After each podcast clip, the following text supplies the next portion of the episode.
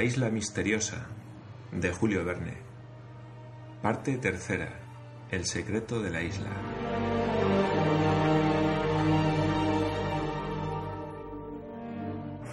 Capítulo 3. Defensa contra la nave pirata. La noche transcurrió sin incidente. Los colonos estaban alerta y no habían abandonado el puesto de las chimeneas. Los piratas, por su parte, parecían intencionados en desembarcar. Desde que se oyeron los últimos tiros de fusil dirigidos contra Ayrton, ni una detonación ni el menor ruido había anunciado la presencia del brick en las costas de la isla, y casi podía creerse que habían levado el ancla pensando tener que vérselas con una población numerosa y se habían alejado de aquellos parajes. Pero no era así, y cuando comenzó a rayar el alba, los colonos pudieron entrever a través de las brumas de la mañana una masa confusa. Era el Speedy. Amigos míos, dijo entonces el ingeniero, voy a darles las disposiciones que me parece conveniente tomar antes de que se disipe la niebla que nos oculta a la vista de los piratas, durante la cual podremos operar sin llamar la atención. Lo que importa, sobre todo, es hacer creer a esos malhechores que los habitantes de la isla son muchos y, por consiguiente, capaces de resistirlos. Propongo, pues, que nos dividamos en tres grupos, que se apostarán, el primero, aquí en las chimeneas, y el segundo en la desembocadura del río de la Merced. En cuanto al tercero, creo que sería bueno situarlo en el islote para impedir o retardar al menos toda tentativa de desembarco. Tenemos dos carabinas y cuatro fusiles. Todos estaremos armados, y como la provisión de pólvora y balas es abundante, no tendremos que economizar los tiros. Nada tenemos que temer ni de los fusiles ni de los cañones del brick. ¿Qué podrían contra estas rocas? Y como no tiraremos desde las ventanas del palacio de granito, los piratas no pensarán en enviar allí las balas del cañón, que podrían causar daños irreparables. Lo temible es venir a las manos, porque los piratas son muchos. Hay que oponerse al desembarco, pero sin descubrir nuestras fuerzas. Por consiguiente, no hay que economizar las municiones. Dispararemos muchos tiros, pero con buena puntería. Cada uno de nosotros tiene que matar a ocho o diez enemigos. Cyrus Smith había calculado claramente la situación, sin dejar de hablar con voz tranquila, como si se tratase de dirigir una obra cualquiera y no de arreglar el plan de batalla. Sus compañeros aprobaron estas disposiciones sin pronunciar una palabra. Se trataba solo de tomar cada uno el puesto que le correspondía antes de que se disipara la bruma completamente. Navy y Pencroff subieron inmediatamente al Palacio de Granito y bajaron con las municiones. Gedeon Spilett y Ayrton, ambos excelentes tiradores, tomaron las dos carabinas de precisión que alcanzaban a una milla de distancia, y los otros cuatro fusiles se repartieron entre Cyrus Smith, Nab, Pencroff y Harbert. Así se arreglaron los puestos avanzados.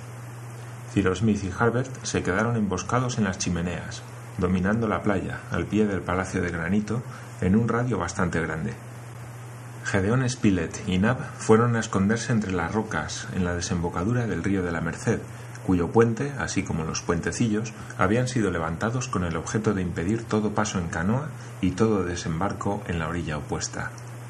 Ayrton y Pencroff lanzaron al mar la piragua y se dispusieron a atravesar el canal para ocupar separadamente dos posiciones en el islote.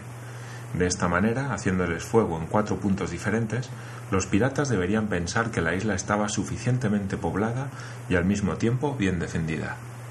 En el caso que se efectuara un desembarco sin que lo pudieran impedir, o en el de verse rodeados por alguna embarcación del Brick, Pencroff y Ayrton debían volver con la piragua a la isla y dirigirse al punto más amenazado. Antes de dirigirse cada uno a su puesto, los colonos se estrecharon por última vez la mano. Pencroff no pudo dominarse para disimular su emoción al abrazar a Harbert, su hijo, y se separaron. Algunos instantes después, Cyrus Smith y Harbert, por una parte, el periodista y Nab, por otra, habían desaparecido detrás de las rocas y cinco minutos más tarde, Ayrton y Pencroff, que habían atravesado felizmente el canal, desembarcaban en el islote y se ocultaban en las anfractuosidades de su orilla oriental. Ninguno podía haber sido visto, porque ellos mismos no distinguían al brick a través de la niebla. Eran las seis y media de la mañana. Pronto la niebla se desgarró poco a poco en las capas superiores del aire y el tope de los mástiles del brick salió entre los vapores. Por algunos instantes, gruesas volutas rodaron por la superficie del mar. Después se levantó la brisa y disipó rápidamente la bruma. El Speedy se presentó a la vista de los colonos sostenido por sus dos anclas, dando la proa al norte y presentando a la isla su costado de babor. Como había calculado Ciro, estaba a menos de milla y media de la costa. La siniestra bandera negra flotaba en su cangreja. El ingeniero, con su anteojo, pudo ver que los cuatro cañones que componían la artillería de a bordo estaban asestados contra la isla y evidentemente dispuestos para hacer fuego a la primera señal. Sin embargo, el Speedy permanecía mudo. Se veían unos treinta piratas ir y venir por el puente. Algunos habían subido a la toldilla, otros dos, situados en las barras del Juanete Mayor y provistos de catalejos, observaban la isla con atención. Bob Harvey y su tripulación difícilmente se explicaban lo que había pasado la noche anterior a bordo del Brick.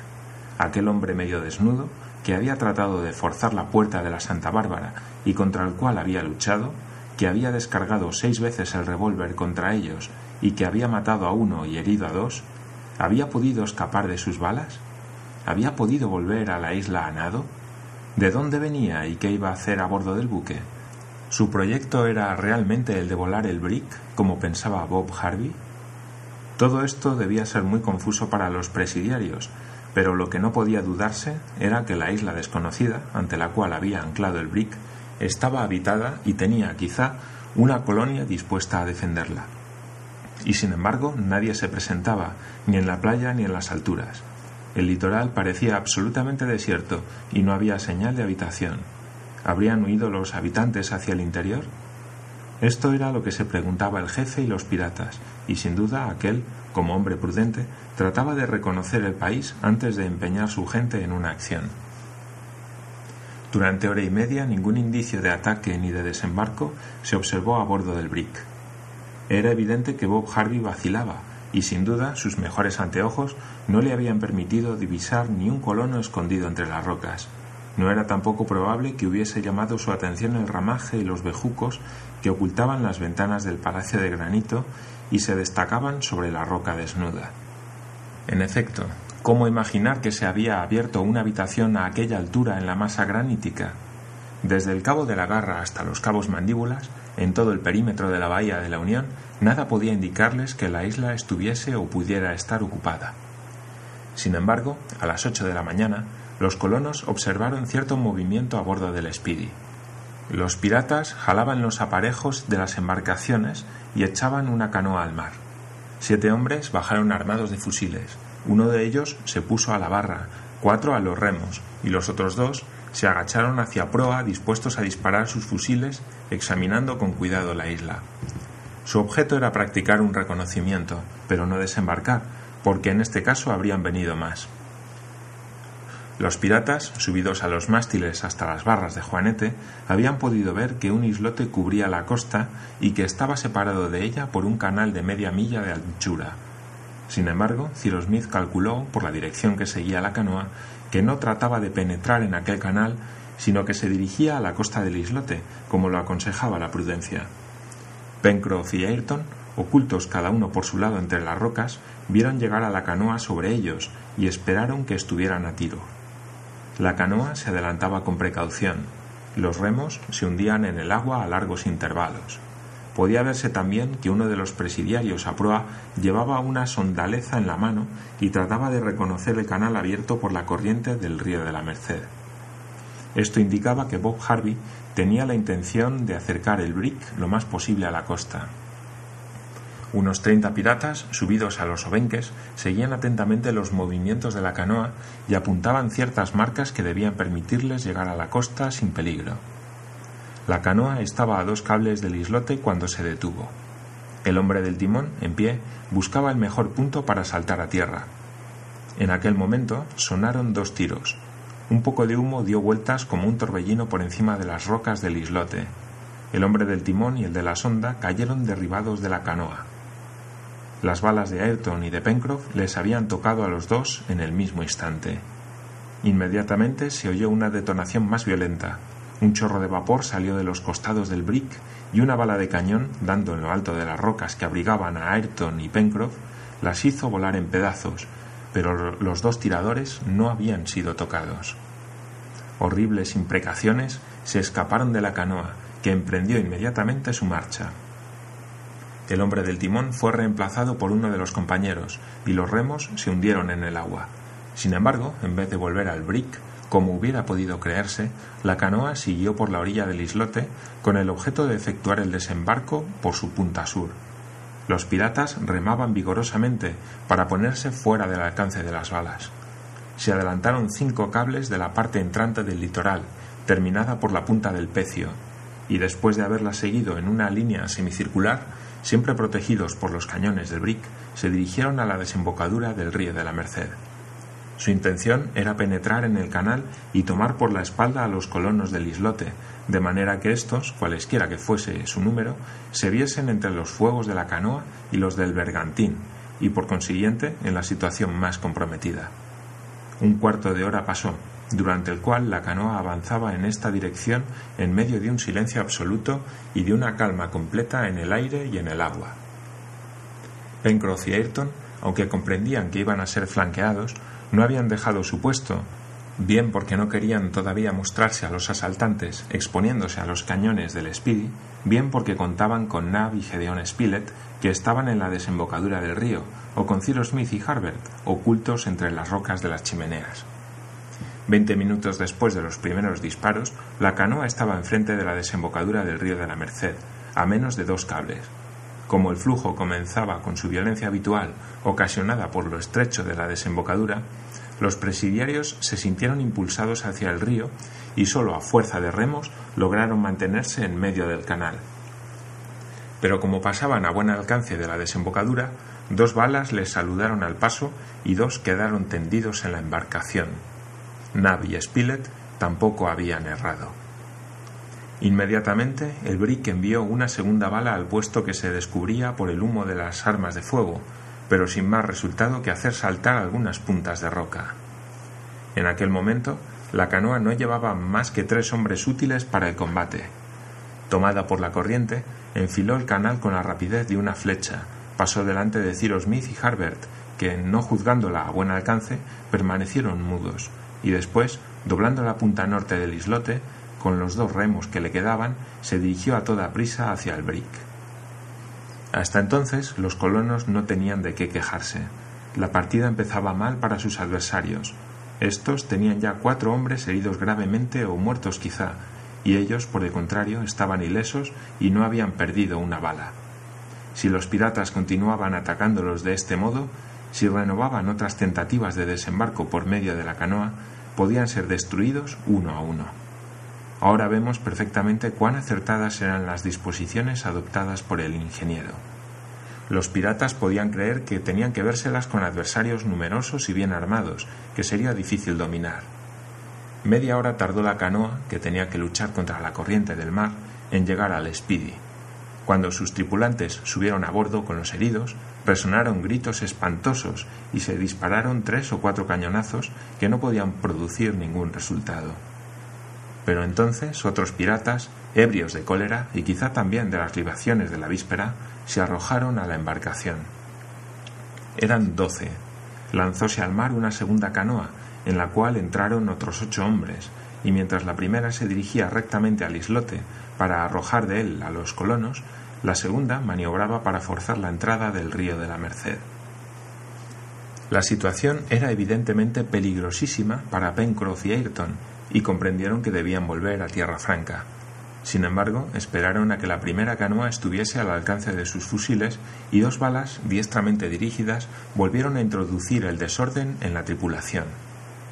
Después, Pencroff y Ayrton, abandonando su puesto, no sin haber sufrido una descarga de diez tiros, atravesaron el islote con toda rapidez que les permitieron sus piernas, se lanzaron a la piragua, pasaron el canal en el momento en que la segunda canoa llegaba a la punta sur y corrieron a refugiarse a las chimeneas.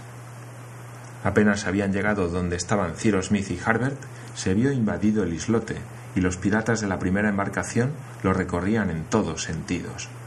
Casi al mismo tiempo, nuevas detonaciones estallaron en el puesto del río de la Merced, al cual se habían acercado rápidamente la segunda canoa. De los ocho hombres que la tripulaban, dos quedaron mortalmente heridos por Gedeón Spilett y Nab, y la misma embarcación, irresistiblemente impulsada sobre los arrecifes, se rompió a la desembocadura del río de la Merced. Pero los seis supervivientes, levantando sus armas por encima de la cabeza para preservarlas del contacto del agua, consiguieron tomar pie en la orilla derecha del río y después, viéndose expuestos al fuego del enemigo invisible que los perseguía, huyeron a todo correr en dirección de la punta del pecio, fuera del alcance de las balas. La situación era la siguiente. En el islote, doce presidiarios, varios de ellos heridos, pero que tenían una canoa a su disposición, y en la isla, seis, que habían desembarcado, pero que estaban imposibilitados de llegar al Palacio de Granito, porque no podían atravesar el río, cuyos puentes estaban levantados. Esto marcha, dijo Pencroff, precipitándose en el interior de las chimeneas. Esto marcha, señor Ciro. ¿Qué le parece? Me parece, contestó el ingeniero, que el combate va a tomar una forma nueva, porque no puede suponerse que esos bribones sean tan estúpidos que lo continúen en condiciones tan desfavorables para ellos. No atraviesan el canal, dijo el marino. Las carabinas de Ayrton y del señor Spilett están ahí para impedírselo. Ya sabe que alcanzan más de una milla. Sin duda, contestó Harbert. Pero ¿qué pueden hacer dos carabinas contra los cañones del Brick? El Brick no está todavía en el canal, me parece a mí, repuso Pencroff. ¿Y si viene? dijo Cyrus Smith. Es imposible, porque se arriesgaría a encallar y a perderse. Es posible, repuso entonces Ayrton. Los piratas pueden aprovechar la marea alta para entrar en el canal, aunque luego encallen en marea baja, y entonces, bajo el fuego de sus cañones, nuestras posiciones no serían ya sostenibles.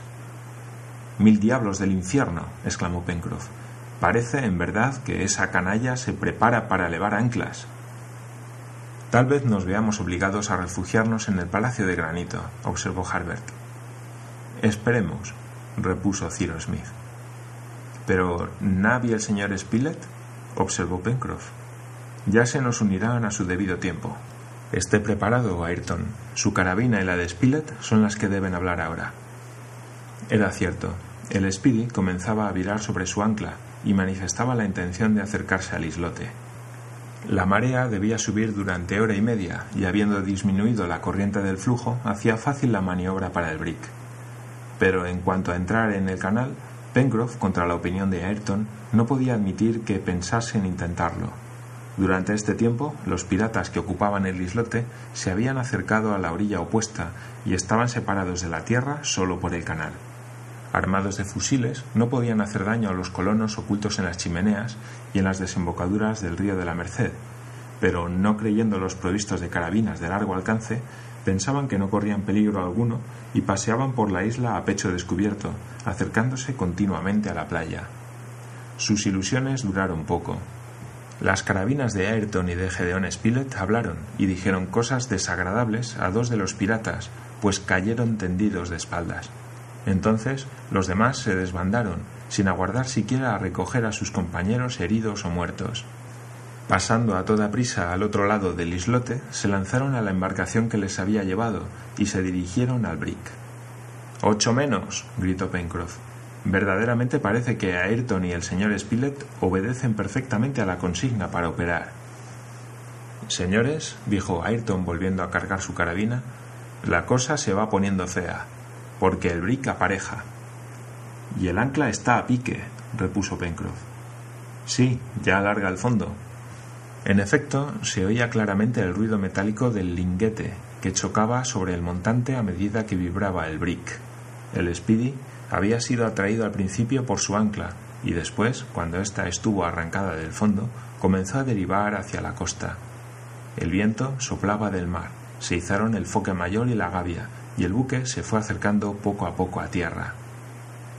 Desde las dos posiciones de la Merced y de las chimeneas le miraban los colonos maniobrar sin dar señales de vida, pero no sin cierta emoción. Los colonos iban a verse en una situación terrible cuando a corta distancia se vieran expuestos al fuego de los cañones del Brick y sin poder responder útilmente. ¿Cómo impedir entonces el desembarco de los piratas?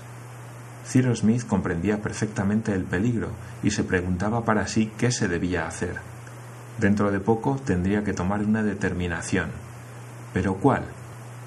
Encerrarse en el Palacio de Granito, dejarse sitiar, mantenerse en él por espacio de semanas y aun de meses, puesto que tenían víveres en abundancia? Bien, ¿y después? Los piratas no por eso dejarían de ser dueños de la isla. La arrasarían y con el tiempo acabarían por vencer y dominar a los presos del Palacio de Granito. Quedaba, sin embargo, una probabilidad, y era que Bob Harvey no se aventurase con su buque a entrar en el canal y que se mantuviera apartado en el islote. Entonces les separaría media milla de la costa y a tal distancia sus tiros no podían ser tan duros. Jamás, repetía Pencroff, jamás ese Bob Harvey, por lo mismo que es un buen marino, se arriesgaría a entrar en el canal. Sabe que sería arriesgar el brick, por poco que empeorase el estado del mar. ¿Y qué sería de él sin su buque? Entretanto, el brick se había acercado al islote y pudo observarse que trataba de llegar a su extremo inferior. La brisa era ligera, y como la corriente había perdido mucha parte de su fuerza, Bob Harvey era absolutamente dueño de maniobrar como le pareciese. El rumbo seguido anteriormente por las embarcaciones le habían permitido reconocer el canal y en él penetró audazmente. Su proyecto era demasiado visible. Quería plantarse delante de las chimeneas y desde allí responder con sus cañones a las balas que hasta entonces habían diezmado su tripulación. Pronto el Speedy llegó a la punta del islote, la dobló fácilmente, largó la cangreja y el brick, ciñendo el viento, se encontró enfrente del río de la Merced. ¡Los bandidos! ¡Ya vienen! exclamó Pencroff. En aquel momento, Nab y Gedeon Spilett llegaron a donde estaban Cyrus Smith y Ayrton, el marino y Harbert. El periodista y Nab habían estimado más conveniente abandonar la posición de la Merced, donde no podían hacer nada contra el buque, y habían obrado cuerdamente. Era preferible que los colonos estuviesen reunidos en el momento en que iba a consumarse una acción decisiva. Gedeón Spilett y Nab habían llegado deslizándose detrás de las rocas, pero no sin que les fuese dirigida una granizada de balas que afortunadamente no les habían alcanzado. Spilett, Nab, exclamó el ingeniero, ¿No están heridos? No, contestó el periodista. Algunas contusiones por el rebote de las piedras. Ese condenado Brick entra en el canal. Sí, respondió Pencroff, y antes de diez minutos habrá afondado delante del Palacio de Granito. ¿Tiene usted algún proyecto, Ciro? preguntó Spilett. Es preciso refugiarnos en el Palacio de Granito cuando todavía es tiempo, sin que nos vean los presidiarios. Ese es mi parecer, contestó Gedeón Spilett pero una vez encerrados... Haremos lo que nos aconsejen las circunstancias, dijo el ingeniero. En marcha y démonos prisa, dijo el periodista. ¿No quiere usted, señor Ciro, que nos quedemos aquí Ayrton y yo? preguntó el marino. ¿Para qué, Pencroff? repuso Ciro Smith. No nos separaremos. No había un momento que perder. Los colonos salieron de las chimeneas. Un pequeño recodo de la cortina de granito impedía ser vistos desde el brick, pero dos o tres detonaciones y el ruido de las balas que daban en las rocas les advirtieron que el Speedy estaba a muy corta distancia. Precipitarse al ascensor, elevarse hasta la puerta del palacio de granito, donde Top y Jup estaban encerrados desde la víspera, y lanzarse al salón fue cuestión de un momento. Ya era tiempo, porque los colonos, a través del ramaje de las ventanas, vieron al Speedy rodeado de humo que enfilaba el canal, y aún tuvieron que ocultarse porque las descargas eran incesantes y las balas de los cuatro cañones chocaban ciegamente sobre la posición del río de la Merced, aunque no estaba ocupada ya, y sobre las chimeneas. Las rocas saltaban en pedazos y un griterío acompañaba a cada detonación. Sin embargo, podía esperarse que el palacio de granito no sufriera daño alguno, gracias a la precaución que Cyrus Smith había tomado de disimular las ventanas. Pero pocos momentos después, una bala, rozando en el hueco de la puerta, penetró en el corredor. ¡Maldición! Estamos descubiertos, exclamó Pencroff. Quizá los colonos no habían sido vistos, pero seguramente Bob Harvey había juzgado oportuno enviar un proyectil a través del follaje sospechoso que ocultaba la parte alta del muro. En breve redobló sus golpes, cuando otra bala, habiendo roto la cortina del follaje, dejó ver una gran abertura en el granito. La situación de los colonos era desesperada. Su retiro estaba descubierto. No podían poner obstáculo alguno a aquellos proyectiles, ni preservar la piedra, cuyos trozos volaban en metralla a su alrededor. No tenían más remedio que refugiarse en el corredor superior del palacio de granito y abandonar su morada a todas las devastaciones, cuando se oyó un ruido sordo que fue seguido de gritos espantosos. Cyrus Smith y los suyos se precipitaron a una de las ventanas. El brick, irresistiblemente levantado por una especie de tromba líquida, acababa de abrirse en dos y en menos de dos segundos se había sumergido con toda su criminal tripulación